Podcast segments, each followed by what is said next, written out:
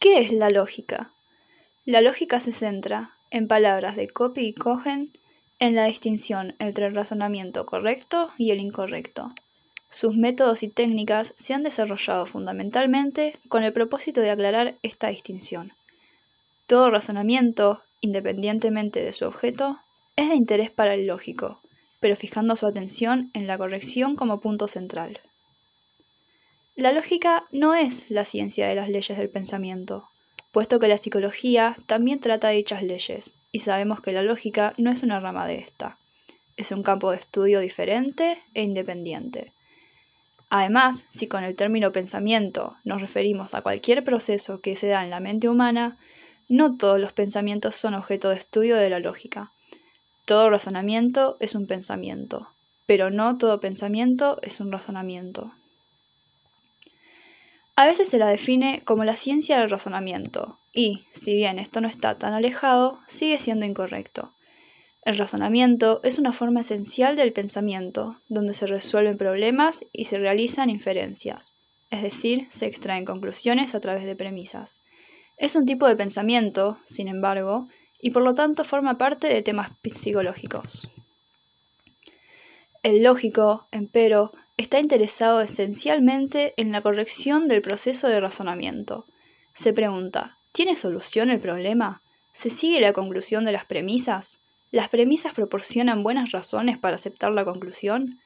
Si el problema queda resuelto, si las premisas son una base adecuada para afirmar la conclusión, si éstas constituyen una verdadera garantía para afirmar la verdad de la conclusión, entonces el razonamiento es correcto. Ahora, ¿qué son los argumentos, las proposiciones, las premisas, etcétera?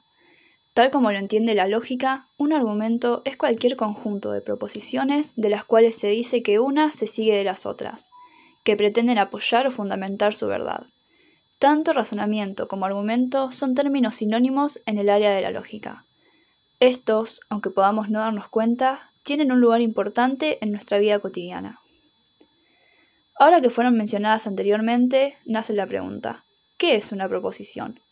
Es un término técnico empleado para indicar aquello de lo cual decimos que tiene un valor de verdad, es decir, que es verdadero o falso. Esto las diferencia de preguntas, que se pueden responder, órdenes, que se pueden dar, y exclamaciones, que pueden pronunciarse.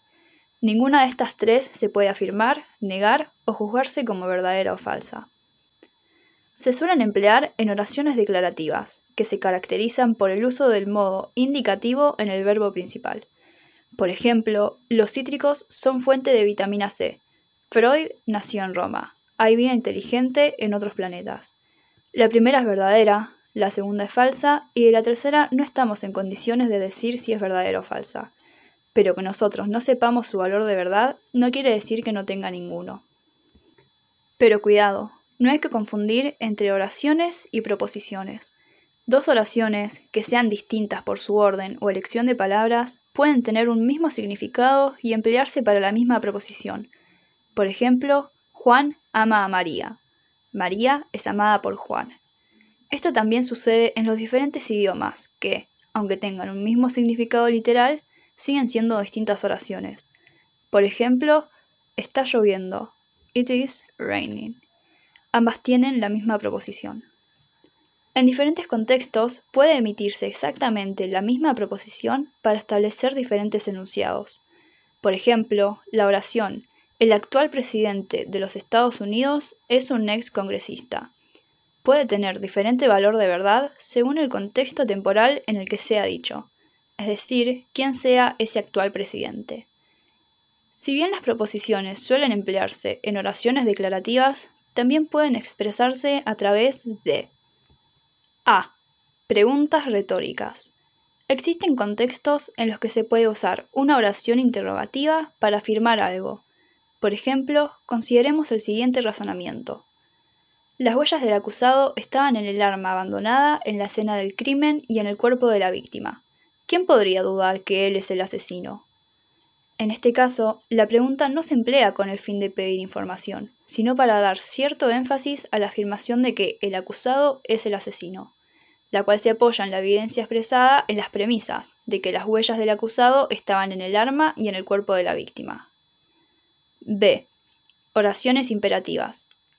Cuando se ofrecen razones para intentar persuadirnos a realizar alguna acción determinada, se nos presenta algo que es, en efecto, un argumento, aun cuando la conclusión se pueda expresar como una orden o un imperativo. Consideremos el siguiente ejemplo. La sabiduría es lo principal, por tanto, hay que buscar la sabiduría. Estas no se usan literalmente, como para decir cerrar la puerta o pasame la sal, sino que debe usarse para hacer una afirmación de la que tenga sentido decir que es verdadera o falsa. Otro ejemplo es, debemos legalizar el aborto.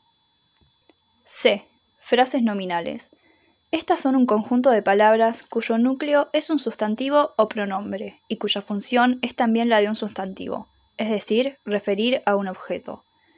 La frase nominal puede ser el sujeto de una oración u otra parte de la misma, pero no es ella misma una oración y, en consecuencia, típicamente no expresa proposiciones. En sí, no son verdaderas o falsas. No obstante, cuando un razonamiento es presentado en estilo indirecto, es frecuente que las proposiciones empleadas sean referidas mediante frases nominales. Por ejemplo, el juez dedujo la culpabilidad del acusado a partir de la gran cantidad de evidencia en su contra. Tanto la premisa como la conclusión están expresadas en frases nominales.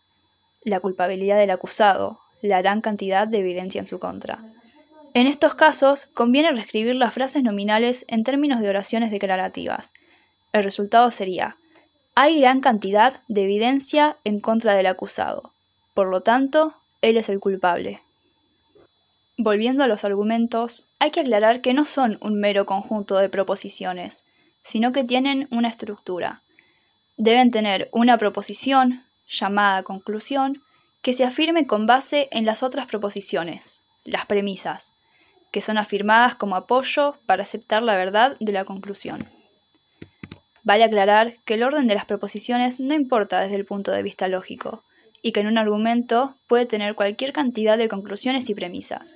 El requisito es que tengan esa relación mencionada, que la verdad de una de ellas se apoye de la información que brindan las otras. Ninguna proposición por sí misma, considerada en forma aislada, es una premisa ni una conclusión. Es una premisa solamente cuando aparece como supuesto de un argumento y es una conclusión cuando pretende fundamentarse en otras proposiciones del argumento. Así, premisa y conclusión son términos relativos. Para distinguir los argumentos buenos de los malos, debemos ser capaces de reconocer los argumentos cuando ocurren e identificar sus premisas y conclusiones. Hay una serie de palabras especiales que sirven para reconocerlos y diferenciarlos. Los indicadores de conclusión señalan frecuentemente que lo que se sigue es la conclusión de un argumento. Algunos de estos son, por lo tanto, así, de ahí que, en consecuencia, como resultado, se sigue que, concluyo que, lo cual muestra que, entre otros. Y algunos indicadores de premisas son, puesto que, dado que, a causa de, porque, pues, como muestra, la razón es que, se puede deducir de, en vista de que, etc. No todo lo que se dice en el curso de un argumento es una premisa o la conclusión del mismo, sino que pueden contener otros materiales que, a veces, proporcionan información importante contextual para entender de qué trata el argumento. Un ejemplo.